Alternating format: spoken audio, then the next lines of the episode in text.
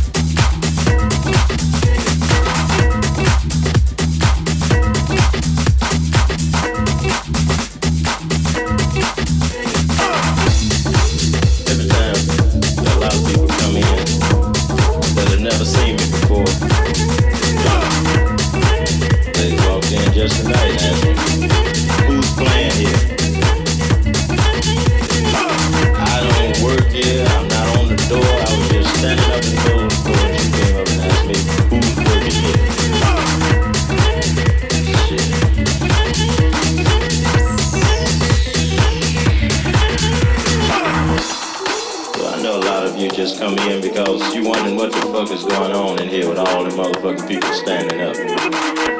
So you just walk right on in. So I don't blame you. I used to go to clubs like that. Walk in, see what the fuck is happening.